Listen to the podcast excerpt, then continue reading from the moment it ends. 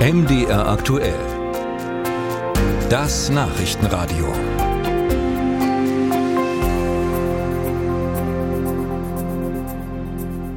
Wir reisen kurz in der Zeit zurück und zwar in den April 2021. Wir stecken mitten in der Corona-Pandemie, Lockdowns, der Run auf Impftermine, Maskenpflicht, wobei diese Maskenpflicht die galt dann oder sollte dann an zwei Weimarer Schulen plötzlich nicht mehr gelten.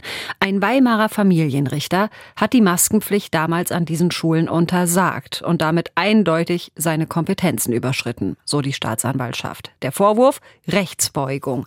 Heute hat das Landgericht in Erfurt sein Urteil gefällt, zwei Jahre auf Bewährung. Ich habe darüber vorhin in der Sendung gesprochen mit unserem Korrespondenten in Thüringen, Jan Breuer.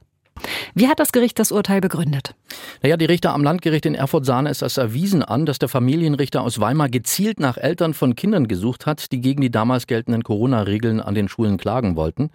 Der 60-Jährige habe also ein, solchen, ein solches Maskenverbotsverfahren beabsichtigt und gezielt vorbereitet, auch im Wissen, dass er dafür gar nicht zuständig gewesen sei, was ja der Bundesgerichtshof später auch formell nochmal festgestellt hat, nämlich, dass die gerichtliche Kontrolle von staatlichen Anordnungen zu Corona-Schutzmaßnahmen allein bei den Verwaltungsgerichten liegen und deshalb ist der Angeklagte nun wegen Rechtsbeugung zu zwei Jahren Haft auf Bewährung verurteilt worden. Die Staatsanwaltschaft hatte ja drei Jahre Haft ohne Bewährung gefordert, die Verteidigung ein Freispruch. Jetzt sind wir so ungefähr in der Mitte, können damit also alle leben?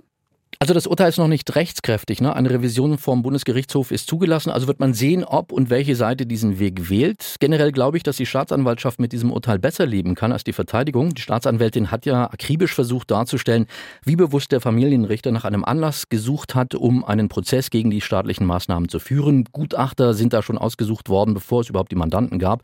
Und Freunde des Richters aus Weimar hätten Eltern gezielt angesprochen.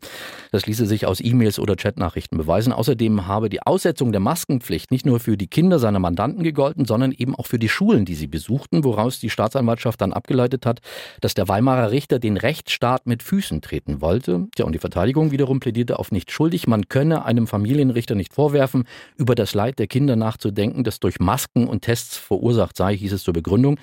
Die Verteidiger warfen stattdessen der Staatsanwaltschaft vor, in diesem Verfahren ein Exempel statuieren zu wollen, um Andersdenkende mundtot zu machen. Der Angeklagte hatte ja den Verein Kritische Richter und Staatsanwälte mitgegründet. Wie hat sich denn der Angeklagte, eben dieser Familienrichter, selbst gegeben vor Gericht? Wie hat er auch auf das Urteil reagiert? Also aufgenommen hatte das Urteil regungslos, was wahrscheinlich auch nur bei einem Freispruch anders zu erwarten gewesen wäre. Und vor Gericht gegeben hat er sich eher als Opfer.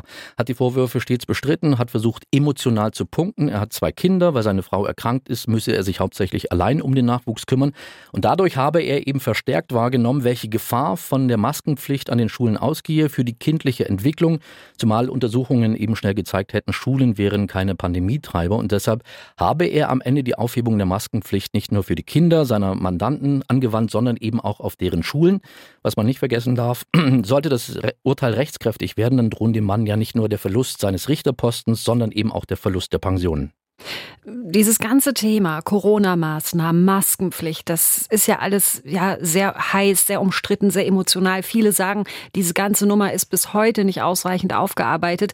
Wie wirkt sich das darauf aus, wie der Prozess und jetzt auch das Urteil wahrgenommen werden? Also man hat gesehen während der Verhandlungstage, es gab für den Angeklagten viel Unterstützung von den Zuschauern im Saal. Der war an jedem Verhandlungstag gut besucht und auch vor Ort. Es gab vor dem Gericht immer wieder Sympathiebekundungen. Es gab sogar Mahnwachen. Und natürlich tauchte auch immer wieder die Frage auf, ist so ein Prozess nicht auch ein Eingriff in die Unabhängigkeit der Justiz? Dazu hat sich Ulrich Schellenberg geäußert, das ist der ehemalige Vorsitzende des Deutschen Anwaltsvereins. Und er sieht und sah diesen Prozess als zwingend notwendig an. Aus seiner Sicht ist äh, die richterliche Unabhängigkeit ja ein hohes Gut aber sie habe eben auch klare Grenzen, manifestiert durch die Zuständigkeit der einzelnen Gerichte. Und für ihn habe der Familienrichter aus Weimar diese Grenze klar und anscheinend auch bewusst überschritten. Und das müsse eben zwingend strafrechtlich und disziplinarische Konsequenzen haben. Musik